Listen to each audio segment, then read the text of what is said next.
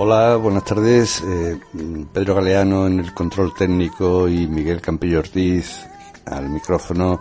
Les damos la bienvenida a la sintonía laica en Radiopolis en la 92.3 de la FM de Sevilla y www.radiopolis.org.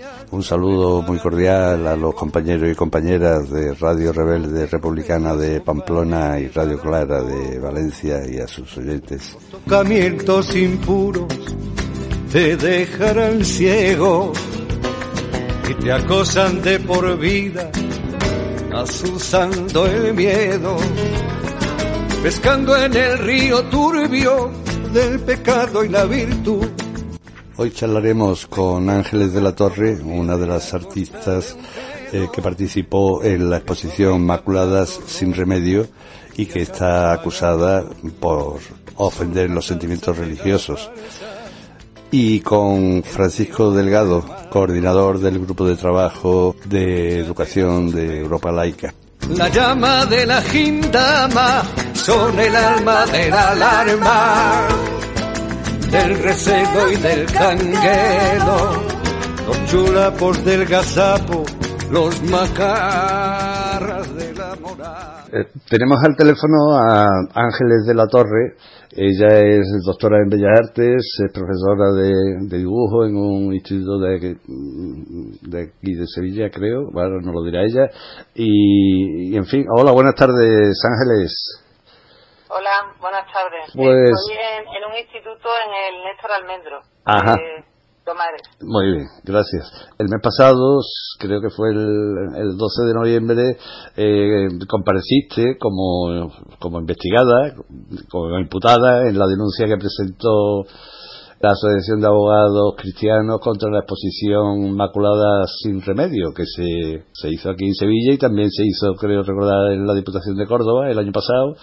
¿Y qué tal? Cuéntanos cómo fue esa comparecencia. Bueno, pues bueno, también decir que soy artista visual, por eso eh, principalmente esta, esta obra, pues la presentamos 14 mujeres que hicimos hicimos una exposición sobre la visión que teníamos de Murillo mm. y principalmente de, de, la Inmaculada. Y bueno, pues mm, eso, los abogados cristianos nos han, se han querellado y bueno, pues los primeros son los de eh, porque hicimos primero la exposición en Sevilla y luego en Córdoba. En Sevilla no tuvo, bueno, no pasó nada, estuvo además la prensa, la televisión, todos los medios informando. Y en Córdoba pues hubo hubo bastante revuelo, eh, una de las obras se, se rajó. Y además pues un fanático, un fanático, un fanático la rajó. no se rajó sola. fanático de la religión que parecía que, que bueno, pues, pues eso, porque sería afectado por la imagen. Y bueno, pues, pues eso, nos, nos llamaron a tres, a tres de las que habíamos expuesto, de todas las que, porque estábamos todas inculpadas, pero eh, en principio pues van a ir poco a poco haciendo la, las vistas para tomar declaración ante el fiscal. Sí. Entonces, bueno, pues la vista ha sido por videoconferencia, porque era desde Córdoba. Y bueno, pues eh, la idea es eso, eh, nos querían jugar por eso, por delitos contra el sentimiento religioso.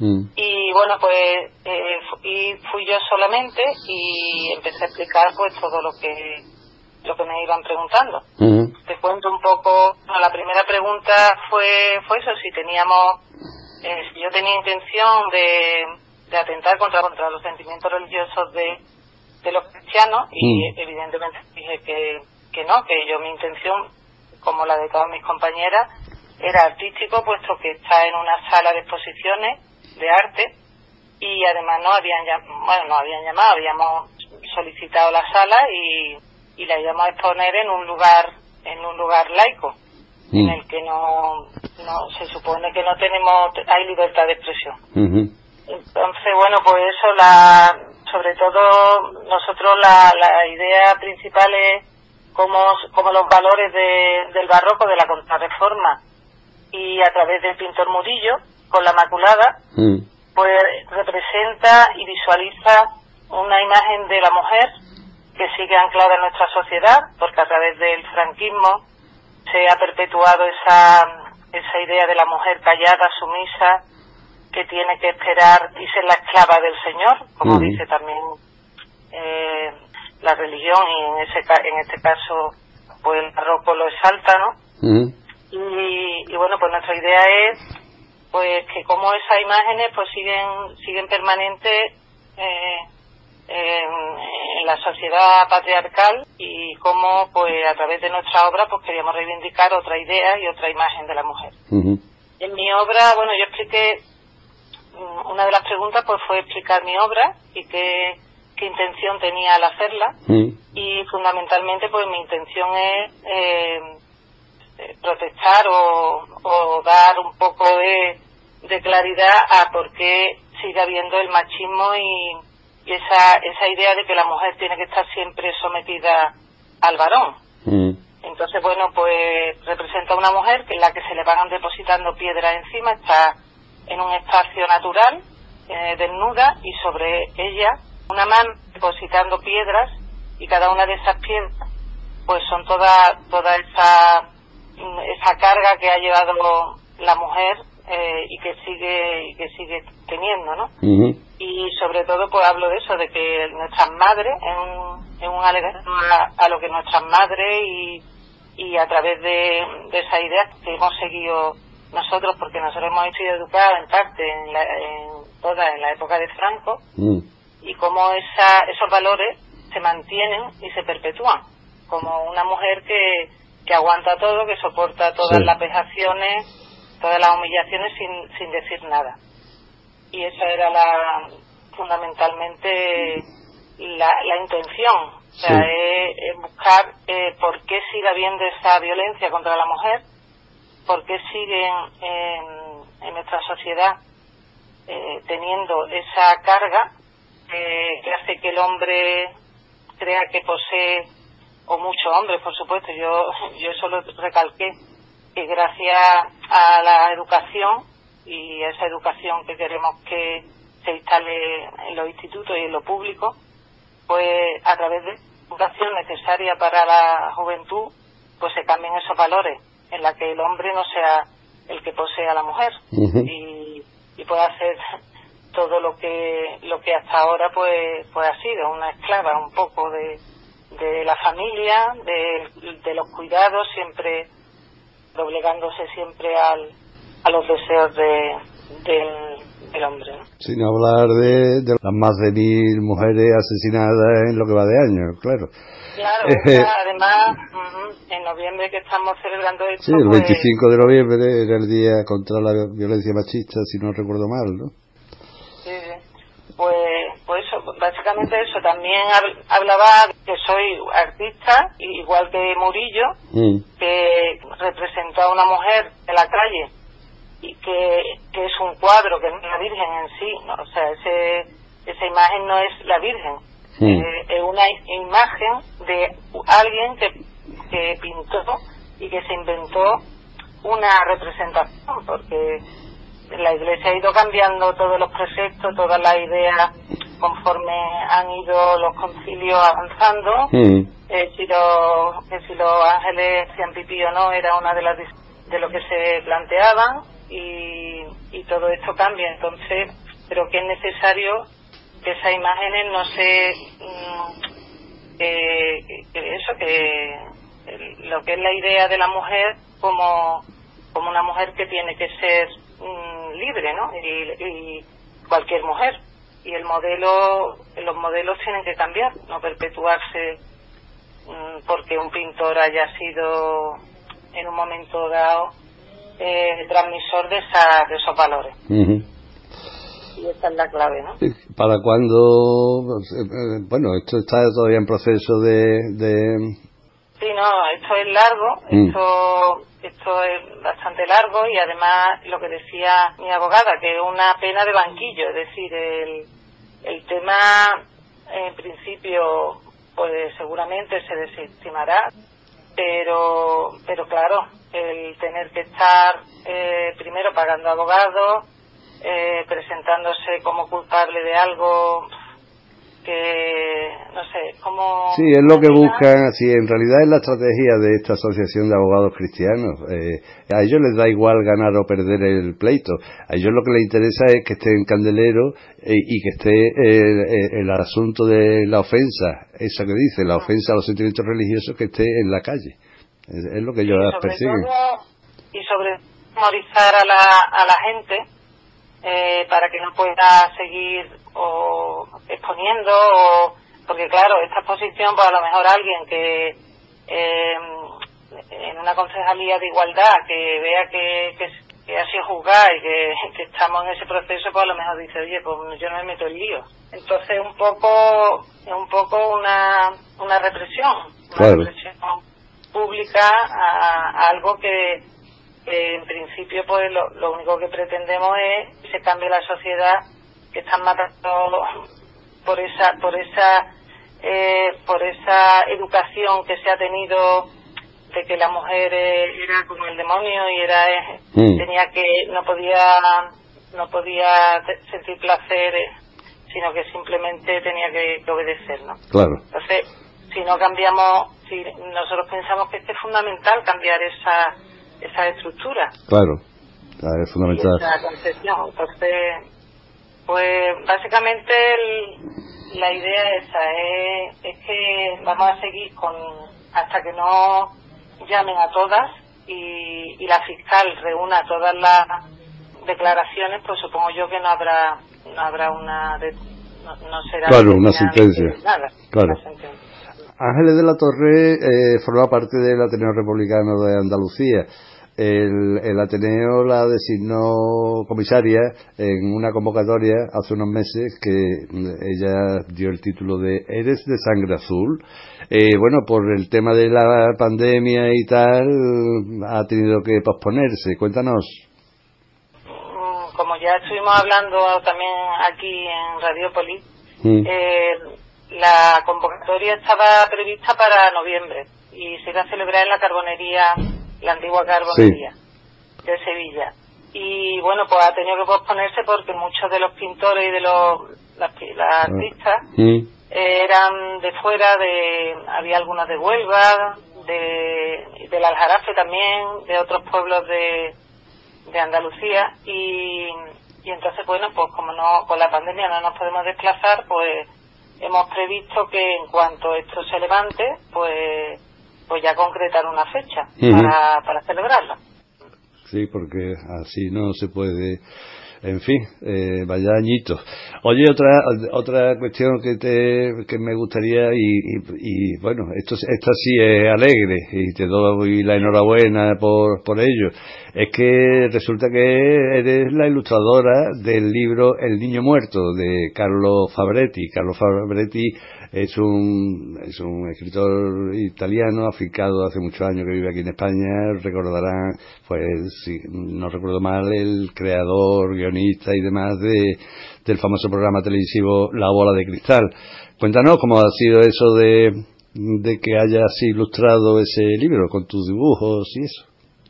Sí, pues, pues me, nada, me llamó Joaquín Recio, el, el editor de, de, de y, y nada, pues me ofreció la posibilidad de ilustrar el libro y yo encantada porque es un escritor que la verdad que admiro bastante, que tiene muchos de sus artículos en el país y bueno, luego está leyendo libros suyos y, y, bueno, y este en especial, pues la verdad que es bastante, bastante divertido y interesante. A pesar de ese título, El Niño Muerto, ¿no?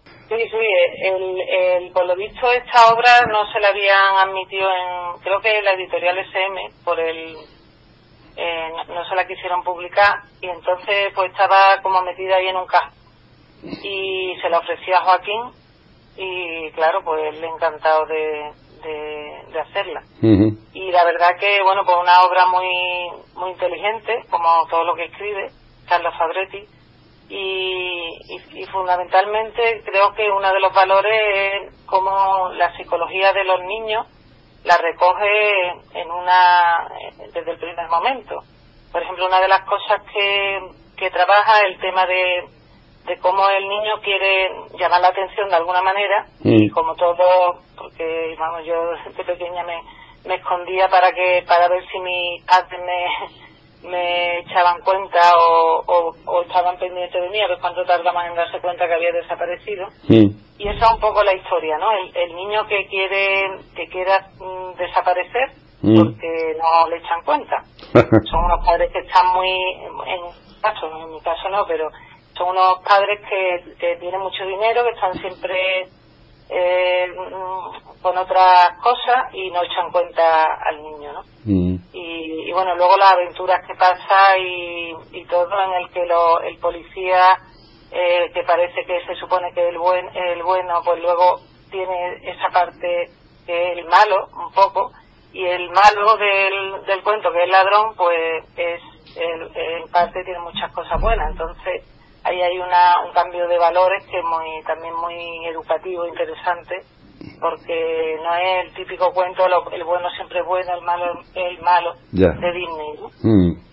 Entonces tiene cosas muy divertidas y interesantes. Vamos, yo he disfrutado mucho ilustrándolo, porque además era complicado porque había muchos personajes que cambian, se visten de otros, se cambian de papel y se disfrazan, en fin. Mm que ha sido, ha sido muy interesante.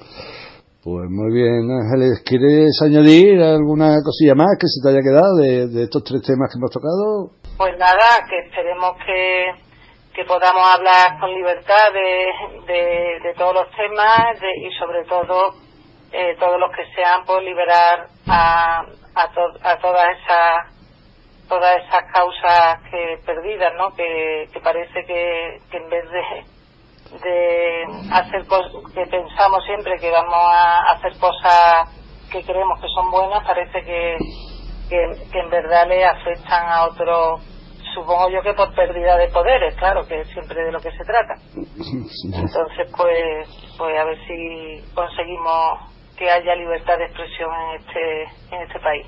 Pues sí, a, ver si lo conseguimos, porque falta sí.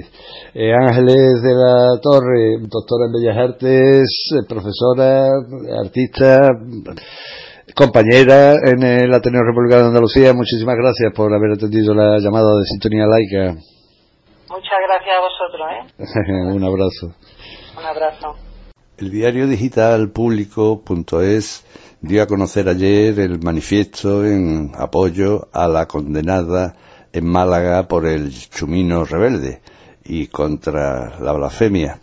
El manifiesto, titulado La blasfemia no puede ser delito en una sociedad democrática, lo firman varias decenas de intelectuales y reclaman la abolición del delito de ofensa contra los sentimientos religiosos después de que el juez considerara que la feminista no se ampara en la libertad de expresión.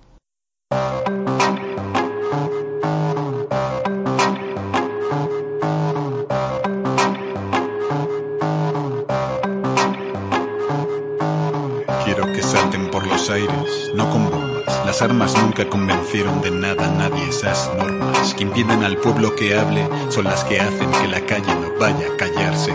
Molesta el contenido son los modales, seré implacable con una educación impecable. Injuria se define según dice la RAE como un ultraje, por eso traje datos en más majestad. Me dirijo a vos, no cuela que en un país a confesional un título venga de Dios. Entiende por qué hay gente que no quiere que reine o no no es personal, se llama lógica y razón. La ultraizquierda me odia, la ultraderecha también, como René y que no dejaré ni papel. Yo no estaré de acuerdo con Baltonic en algunos textos, pero es una vergüenza que pidan cárcel por eso en el mismo país en el que el partido del gobierno es condenado por financiarse con dinero negro. ¿Cuántos casos de corrupción han llegado a los medios y cuántos no vemos? ¿Quieren que no nos quejemos? de ¿Y cómo se hace para callar a un pueblo cansado de que le engañen los que cobran por representarlo? ¿Cómo se hace para apagar su voz después de haber probado ya la libertad de expresión? ¿Ah? ¿Cómo se hace para callar a un pueblo cansado de que le engañen los que cobran por representarlo? ¿Cómo se hace para apagar su voz después de haber probado ya la libertad de expresión? El Estado somos todos, no son ellos, por eso el Estado no es fascista aunque haya fascistas en grandes puestos. Las leyes no caen del cielo, caen del Parlamento y algunos de las que las han votado ahora están presos. No sé yo si verán una ofensa en esto. Yo veo la ofensa en los seres, la Hurt, en la púnica, en Lezon, que me faltan dedos.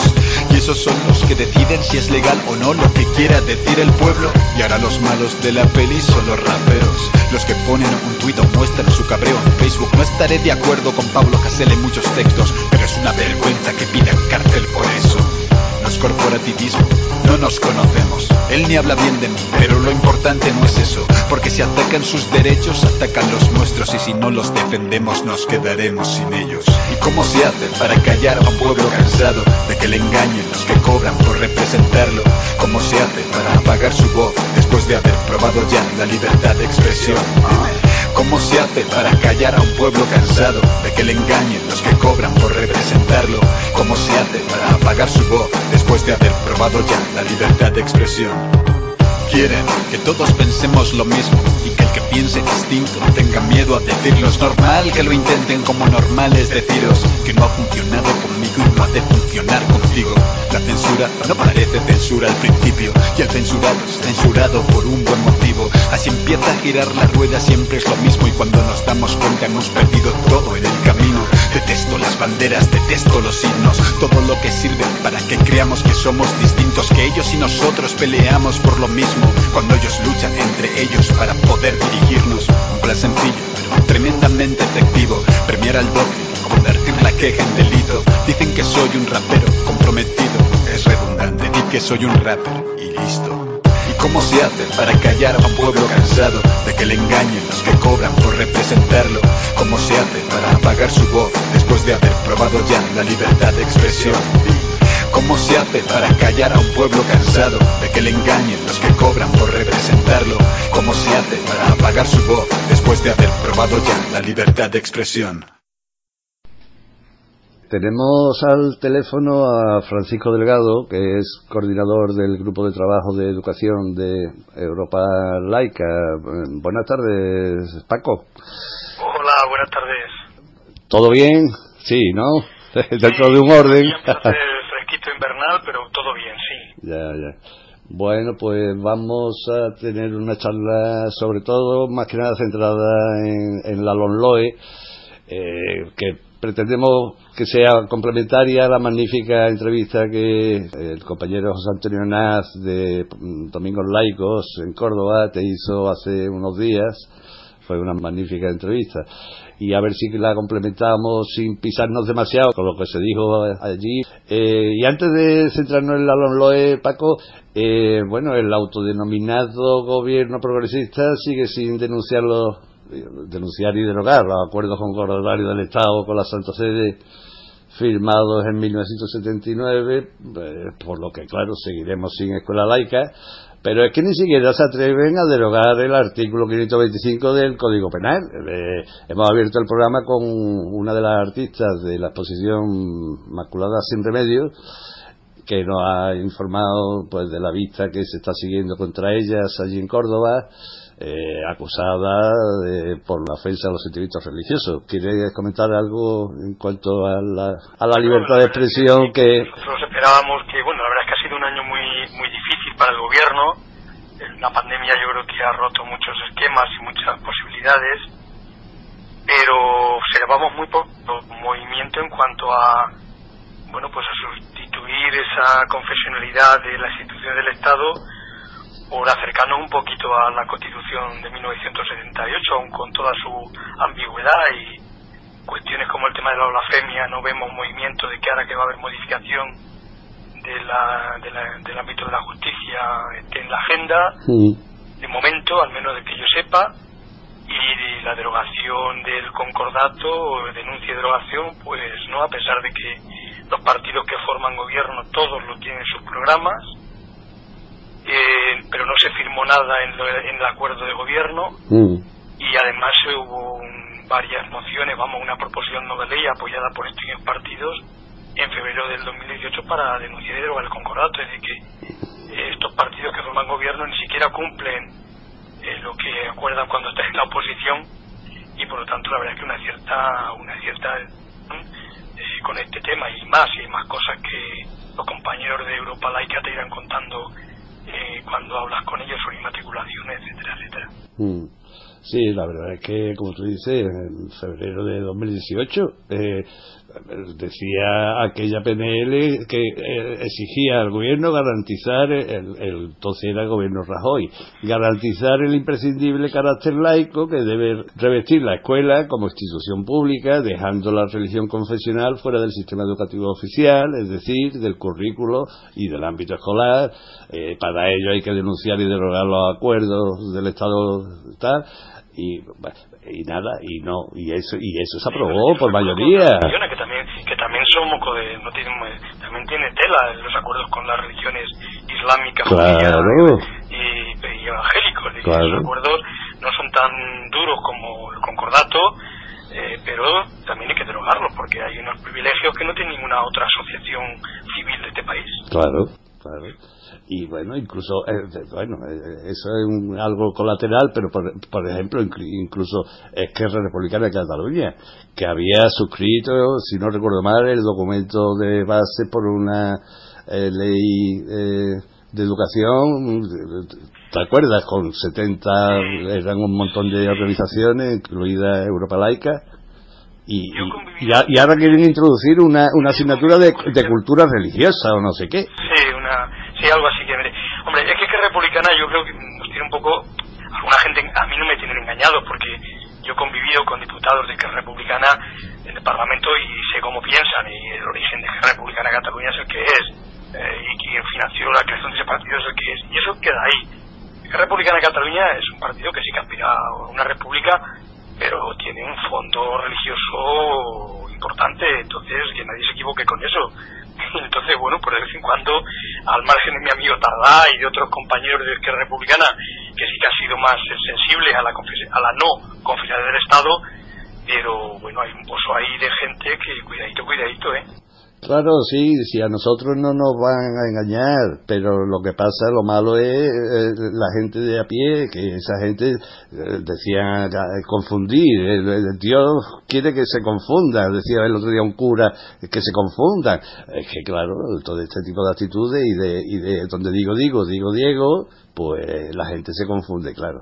Bueno, pues a pesar de que básicamente no se avanza con la ley, las derechas católicas se han movilizado al grito de libertad grotescamente, utilizando incluso a niños, Paco, niños y niñas. Yo, sí, yo me remito al, a la editorial que el compañero Antonio Gómez Movillán ah. hizo el jueves pasado, que es una, una editorial magnífica. Mm. En siete, seis, siete, ocho minutos resumió muy bien lo que opina Europa Laica con respecto a la reforma educativa. Mm.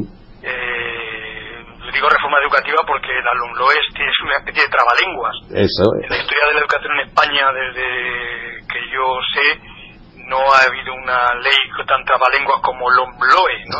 Está difícil pronunciarla. En el fondo es una reforma de la reforma mm. y estamos ante una, una continuidad de la LOCSE y una continuidad de la LODE eh, con un pie en el siglo, como decía Antonio, creo, en el siglo XX y con un pie en el siglo XXI. Entonces, mm. bueno, pues yo labro la, la reforma, la reforma de la reforma y, y, ya está. Pero sí, yo creo que, bueno, pues no se, no se avanza demasiado en ese tema. Es más, mm, tengo la sensación de que algunas de las cuestiones que se presentan como progresistas eh, pueden generar un boomerang contra la educación de la red pública. ¿eh? La equiparación de derechos y deberes de la red dogmática religiosa que se presenta como algo de avance, eh, bueno, pues de potenciar la red pública, eh, puede ser un boomerang contra la red pública. Eh, bueno, dentro de, de cuatro o cinco años, si esta ley, si esta reforma continúa, lo vamos lo vamos a ver en muchos en muchos ámbitos sobre todo en partes de clase media en donde muchos niños y niñas que ahora pues todavía van a tal pues a lo mejor deciden ir a la concertada porque la concertada católica es un es un modelo mm, que a muchas familias eh, les la aceptan no ya por la cuestión religiosa sino por los enormes servicios que les dan. Mm. Y eso hay que tener mucho mucho cuidado porque a lo mejor lo que estamos haciendo es potenciar la red, la red privada dogmático-religiosa frente a la red pública de este país. Mm, cierto, sí. Eh, el otro día, el día 25, mm, creo recordar, de noviembre, pues, publicaste un magnífico artículo eh, en, en nuevatribuna.es, Fumata Blanca para la Lomloe, mucho ruido y luego vendrían las nueces, ¿no? en ese artículo señala eh, que la confesionalidad y la mercantilización del sistema educativo español pues persiste, persiste y se afianza. Mm, coméntanos, desarrollanos un poquito esa reflexión. Esto viene de, de, lo que va de siglo, ¿no? Llevamos, tenemos 20 años de este siglo XXI. Eh, es, es, algo que se viene fraguando en los sistemas educativos, sobre todo me remito al ámbito europeo, por no ir a, otros continentes, pues sería larguísimo de, explicar lo que pasa en cada uno de ellos. Pero si a la, Europa de la Unión Europea, la Europa en la que nosotros vivimos, convivimos, eh, el Tratado de Lisboa es, vamos, un petardazo contra todos los servicios públicos.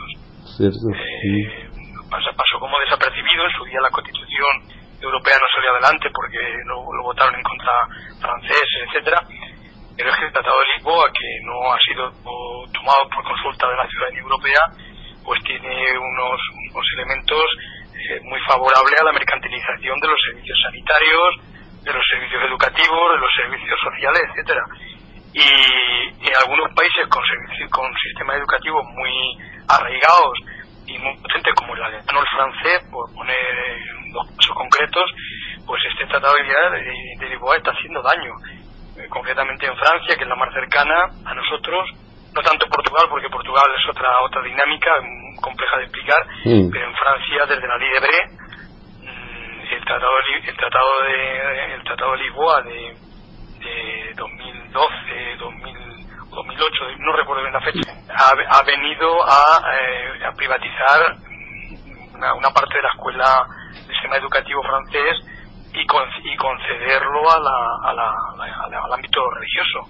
Eso en Francia, la laica Francia, ¿no? Con la ley de mm. separación Iglesia-Estado de 1905. Mm. Y claro, cuanto ni más en un país como este, en donde nunca hemos dejado de tener eh, las sotanas metidas dentro de los centros, ¿no? No ya solo tener eh, escuelas propias que vienen del nacionalcatolicismo, eh, propias eh, donde, bueno, pues su ideario está ahí, sino que además han colocado a lo que yo digo siempre, ¿no? Casi 20.000 delegados diocesanos en los centros en, los centros de titularidad pública mm. que no solamente dan religión a los chicos que lo piden, sino ejercen proselitismo religioso, influyen en los claustros y todo ello apoyado por sindicatos, algunos de ellos de clase, ¿no? Mm. porque claro, eh, son trabajadores por cuenta ajena y bueno, la verdad es que la mercantilización está servida, en todos los ámbitos de los servicios que tendrían que ser públicos, fundamentalmente, como esos tres que he citado antes, y como el que nos ocupa la enseñanza, pues, pues aquí estamos. Y, más, y, a, más a más, y para esto termino, pues hay dos, eh, dos elementos del, sistema educativo, como es el 03 y el la FP, que en este momento están, eh, bueno, pues cedidos prácticamente al mercado.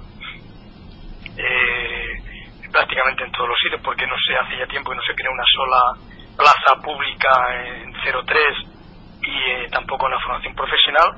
Y una parte importante de ese pastel eh, está también en manos de la, de la Iglesia Católica. Eh, bueno, yo siempre me empeño en decir que ningún sistema educativo europeo de, la Unión Europea divide la etapa 06. Mm, es, es el único caso, es una anomalía dentro para tener 0,3 por un lado y 3,6 por otro. Mm. Los sindicatos no nos han querido ayudar nunca a los que hemos pensado eh, de esta manera, como la plataforma Infancia, que piensa así. Mm. Y bueno, pues hace que ese 0,3 que la ley dice que se va a potenciar, eh, al final puede acabar en manos mucha más, eh, mucho más en, el ámbito privado, no solamente de empresas privadas, sino en manos también de la, del ámbito religioso. Mm. Y una vez que empiezas en cero años, ya hasta la universidad. Claro. Metes en un cole religioso con 0-3 años, continúa 3-6, primaria, secundaria la universidad, que es el otro tema que en el sistema educativo español eh, la red pública no ha sabido no ha sabido conservar. La red privada concertada eh, pues tiene el servicio desde los cero años hasta la, universidad prácticamente. Sin embargo, en la red pública pues tiene 0,3, luego 3,6 y primaria, luego otro centro secundaria y bachillerato, es decir, que es un descalabro total absoluto. Por eso hablo de los riesgos y que aún puede aumentar más la enseñanza concertada. Eh, hace un par de semanas charlamos con Enrique Javier Díez Gutiérrez, que es el coordinador del área federal de educación de Izquierda Unida, y bueno, nos comentaba que la única eh, propuesta que ellos habían conseguido introducir era que el, suelo público eh, pues solo fuera para los centros públicos pero claro, eh, ya, ya se ha avisado también por parte de las comunidades autónomas gobernadas por el PP que van a legislar contra los LOE en sus aspectos más, y uno de ellos me imagino que será este, ¿no? Que, que, sí. Mira, Enrique, bueno, Enrique, mi, buen amigo Enrique, es un gran amigo, además de que es socio de Europa que también. Mm. Coordinador de Izquierda Unida, pues la verdad es que está jugando, está jugando Izquierda Unida un papelón en este momento un papelón total. El tema de la enseñanza, lo digo alto y claro. Mm. Los compañeros de Izquierda Unida que me escuchen, bueno, pues eh, es que es un papelón.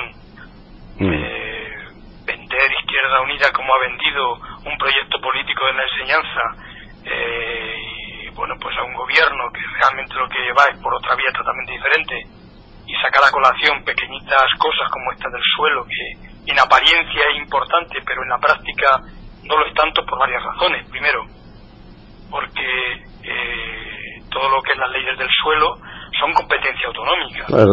¿Eh? No es lo mismo en una comunidad autónoma que está en el centro izquierda gobernando que en un sitio donde está la derecha, caso de Andalucía ahora, por ejemplo. Eh, en segundo lugar, la escuela mm, privada concertada ya va a necesitar muy, poquito suelo. Prácticamente ha llegado al límite pues lo que antes comentaba del 0-3 o de la formación profesional. Mm. Eh, pero no son enseñanzas obligatorias y por lo tanto se salen fuera del marco de lo que dice la ley, ¿no? Es un poco engañosa en ese sentido. Eh, y claro, bueno, pues sí, está, estaría bien siempre que realmente supiéramos que en Madrid, Barcelona, Valencia, Zaragoza, Sevilla, etcétera, pues va, va a necesitar la enseñanza privada concertada suelo pero es que yo creo que no va a necesitar más suelo. lo que está ocurriendo es que se están cerrando centros de titularidad pública mm. y una ciudad como Albacete que tiene 190.000 habitantes en breve se van a cerrar tres públicos y está creciendo la privada concertada. Oiga, tenemos un gobierno de izquierdas teórico en Castilla-La Mancha desde hace ya prácticamente 30 años, salvo cuatro años que gobernó el PP. Mm. Es decir, que eso es lo que está ocurriendo. Lo del suelo, bueno, pues sí, es una puntillita ahí, pero que en la práctica va a tener muy poca muy poco significado. Bueno, ¿qué cosas positivas sacarías tú de, de esta ley? Que alunda la LONCE, ¿no? La LONCE es una ley muy onerosa contra la República, eh, todos los temas más onerosos de preferencia de, de, de, demanda y una serie de cuestiones que la ley, la nota media de la, la nota media de, de para eh, acceder a becas de, de la religión, hay una serie de cuestiones que sí que son de agradecer eh, porque pues, se derogan, eh, eh, porque se vuelve a la LOE y, bueno, pues está bien que se haya que se haya hecho, porque también la, la LOMCE se aprobó solo con los votos del Partido Popular y poco más, ¿no? Sí. Entonces, eso no, poco, poco más, Paco, creo que ni, ni poco más ni nada, solamente fueron los, los del PP. Un grupo de Navarro, un grupo de derecha que apoyó, ya estuvo, no, no, no lo recuerdo bien. No, no lo mm. recuerdo bien. Pero bueno, sí, eh, solo el PP, prácticamente solo el PP. Eh, eso, es lo, eso es lo mejor, ¿no? El haber derogado al 11, que de alguna manera pues provocó eh, una fuerte contestación social, en la calle incluso, y eso para mí es lo más positivo. En la práctica, pues yo creo que ha sido una oportunidad perdida por las prisas de esta ministra vasca Celá de irse a su casa con una ley debajo del brazo para pasar a la historia como una de las eh, X decenas de leyes de los últimos dos siglos, pues bueno, pues vale. Pues yo creo que ha habido una cierta precipitación. Yo creo que se podría haber repetido. Eso no quiero coincidir con lo que dice la derecha, porque la derecha lo dice por otras cosas. Ya, ya, Pero yo creo que ha habido una cierta precipitación, como dice Ford de Sevilla, eh, nada sospechoso, o lo, dice o lo dicen las mareas, nada sospechosas, mm. o lo dice Europa Laica, nada sospechoso, creo que había una cierta precipitación y se podían haber hecho algunas cosas un poquito mejor y pensando más en el siglo XXI que en el siglo XX. Incluso el tema del currículo, es decir, el tema del currículo está muy bien, es un currículo bastante atrasado, bastante cargado, eh, los métodos de aprendizaje pero claro, antes que todo eso, pues hay que modificar el plan de estudios de los de los maestros de las escuelas de, formación de profesorado, hay que modificar el acceso a la función docente que están entrando todavía las próximas mm, oposiciones que este año que viene son con los programas de 1992, mm. ¿eh? hace 28 años. claro, es que hay una serie de cosas que hacer antes de, de, ahondar en una ley eh, de cada siglo XXI. Yo, desde luego, lo que nosotros dijimos en su día a Tiana y a la, indirectamente a la misa, porque la ministra no nos ha querido recibir, eh, ha recibido a escuelas católicas y a los obispos varias veces en el ministerio, a Europa Laica y a la campaña no ha querido recibirlos. Yo lo que le dijimos a Tiana hace un año, año y pico, es que eh, estos problemas de la LOMCE, algunos se podían resolver al decreto con, perdón, con un decreto ley, como hizo Zapatero cuando el decreto, Zapatero cuando entró en el año, 2000, en el año 2004, un decreto ley suspendió aquella aquella ley orgánica que se ha inventado el PP, que también la, la aprobaron por mayoría solo del PP, una, una, ley, el 12 o si se llamaba, y la, la suspendió y punto. Pues algo parece que se podía haber hecho y haber pensado en una ley moderna en donde se hubiera implicado la universidad. Por cierto, es un error tremendo eh, tener un Ministerio de Educación FP y tener otro Ministerio de Universidades, no tiene ningún sentido, no cabe en ninguna cabeza y cada uno va como pollo sin cabeza. El Ministerio de Universidades va por un lado el Ministerio de Educación y, y, FP va por mm. absoluto, total absoluto. bueno, la ministra se da con ley debajo del brazo, eh, la hace segura la primera demostración de gobierno que haya, si está tan contenta a ver cómo sus nietos, si es que tiene, pues van a la escuela religiosa privada privada, como fueron sus hijas y fue ella también. Mm. Y ya está. Y hasta la próxima. Sí, no, hay que recordar que la ministra Cela, cuando estuvo allí en, el gobierno vasco, en la concertada, tuvo un, un empuje bastante considerable, ¿no? de hablar con ella unos, semanas después de ser nombrada consejera del gobierno de Pachi López.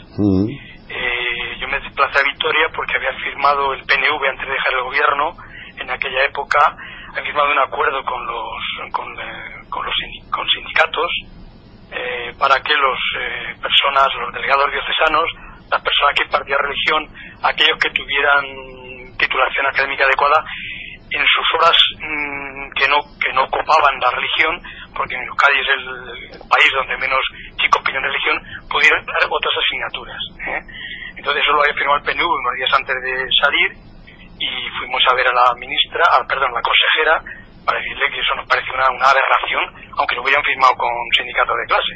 Mm. Y no, no conseguimos, no conseguimos convencerla y en el País Vasco, vamos, en Euskal Herria, los, los profes de religión no solamente dan religión, sino que dan otras asignaturas para las que académicamente están preparados. Es una verdadera vergüenza, eh, vergüenza total y absoluta. Es decir, están sustituyendo chicos interinos, están sustituyendo chicos que han aprobado la oposición que sin plaza, y bueno, eso eh, y por ahí tragan los sindicatos de clase, y salvo los estés que se opusieron a ello.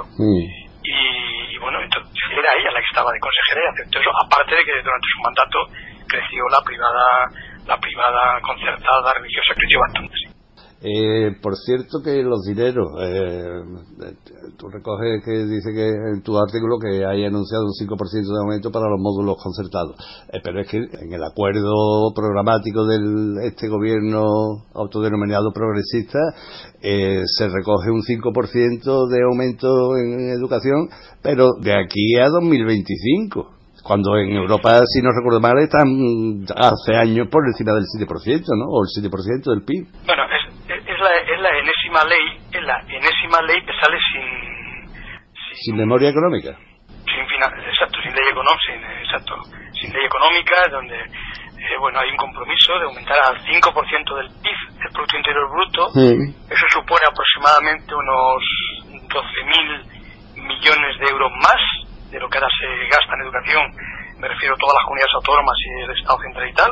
Me refiero a lo que gasta el Estado, no lo que gastan las familias o los ayuntamientos y todo.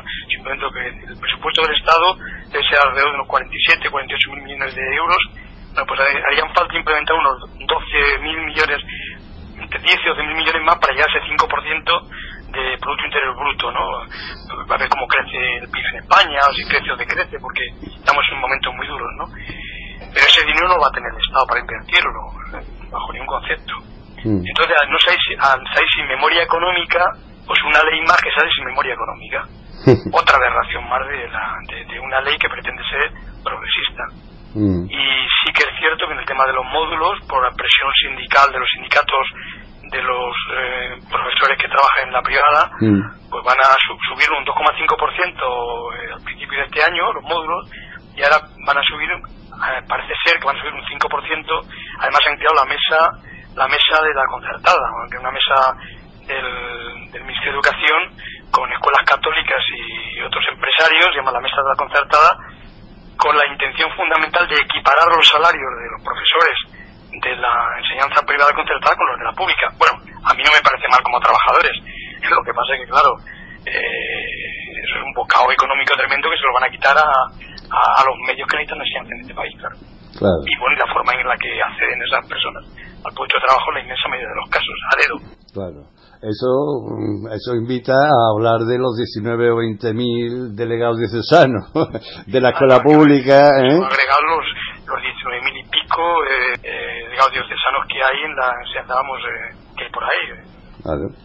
El otro día el Tribunal Superior de Justicia de Andalucía eh, sentenció mm, que había que reconocerle los sesenios a los profesores de religión.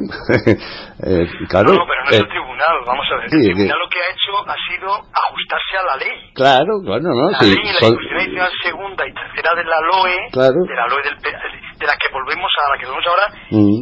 les da toda la garantía de estabilidad en el trabajo, de tal manera que una persona designada por un obispo tiene mm, las mismas, eh, es decir, los, mismos derechos que un trabajador por cuenta ajena y por lo tanto tiene derecho a sesenios y tiene derecho a un puesto de trabajo fijo.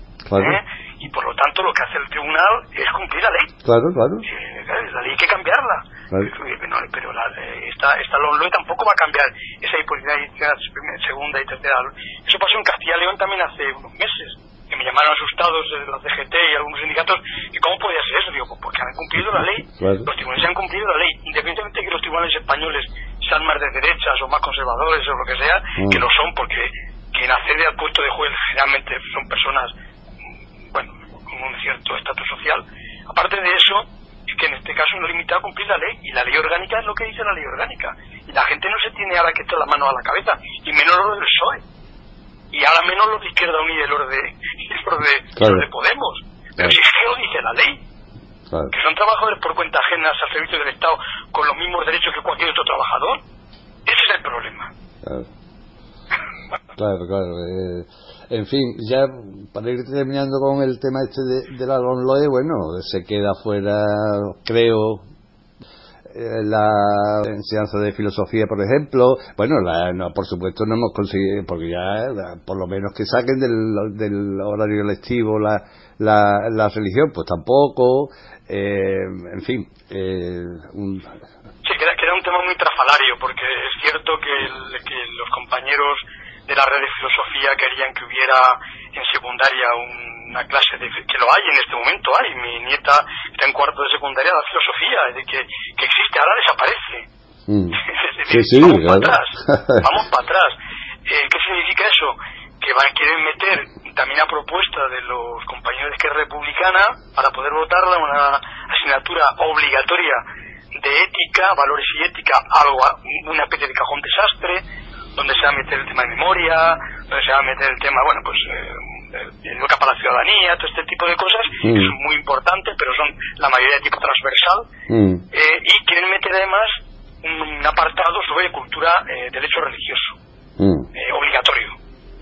cuando el tema de la, de la cultura religioso fundamentalmente viene dado por el, por el estudio del pensamiento humano a través del arte, de la historia, de la filosofía. Claro, hay muchas otras materias donde se habla de ello, claro. ¿Eh? Que hay muchas otras materias que se dan y se habla de religión, claro. Eh, una optativa, yo, en secundaria puede haber una optativa si alguien quiere estudiar la, antropología de las religiones. Claro. Pero como una optativa, ya que se hacen tantas optativas en la mm. secundaria, pues que se haga una optativa ya donde quieran, para quien quiera, bueno, pues estudiar la antropología de las religiones. A lo mejor se asusta cuando hablen de la Inquisición, pero bueno, eso es Oye, otra cosa, aprovechando que hoy, día 3 de diciembre, es el Día Internacional de las Personas con Discapacidad, eh, bueno, tanto follón que la derecha se suprime la, la educación especial o qué? Yo fui ponente de la LISMI en su día, en el Senado. Conozco bien la LISMI, que no se ha terminado de desarrollar, por cierto, la ley eh, orgánica de, la gente discapacitada. Mm. Eh, bueno, ¿qué ocurre? Que hay una, un párrafo un poco enrevesado mm. y es que dice que los equipos uh, directivos y los eh, con, bueno pues pueden decidir si un ni si un niño eh, puede puede estudiar en un centro ordinario o un centro especial y entonces esa, esa duda queda ahí en el aire y por eso se ha movilizado. Pero vamos, no, yo en principio no veo riesgo de que se vayan a hacer esos centros por ahora, vamos. Mm.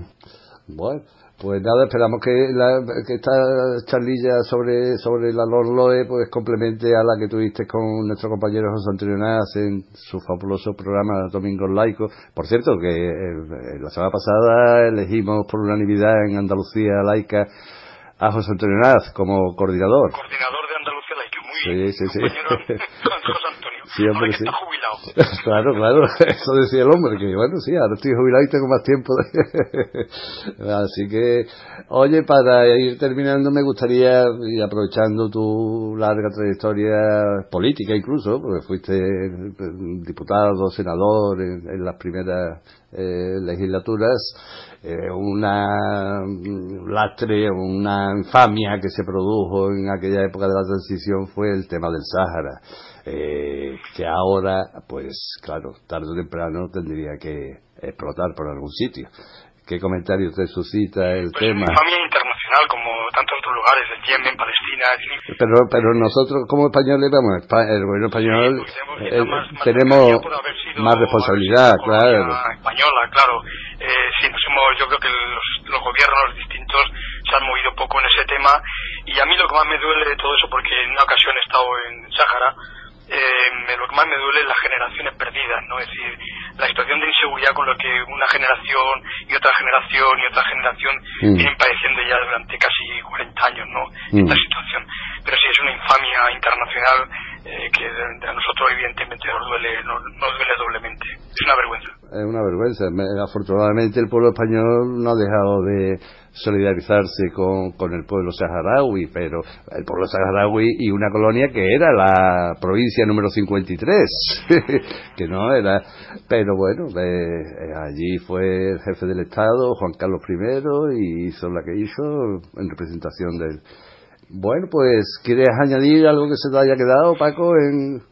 No, no, yo creo que ¿En el tintero? es suficiente, yo creo que he cumplido el tiempo sobradamente para que entre dentro de, de, hoy y no que, que podáis terminar bien a, a, la hora. Muy bien. Y nada, pues hasta la próxima, Miguel. Pues, un abrazo muy fuerte. Pues muchísimas gracias, Paco. Un abrazo también para ti. Venga, chao.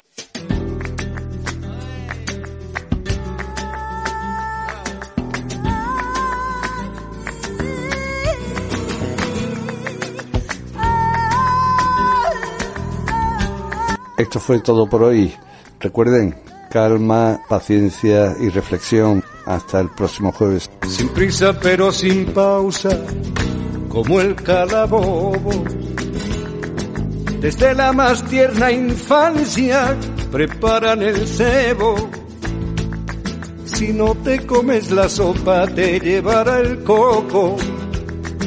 Los tocamientos impuros te dejarán ciego y te acosan de por vida, asusando el miedo, pescando en el río turbio del pecado y la virtud. vendiendo gato por liebre a costa de un credo que fabrica platos rotos que acabas pagando tú. Son la salsa de la farsa, el meollo del mal rollo, la mecha de la sospecha, la llama de la gindama, son el alma de la alarma del recelo y del canguelo, los chulapos del gazapo, los macarras de la moral. Anunciando apocalipsis, van de salvadores, y si les dejas de pie...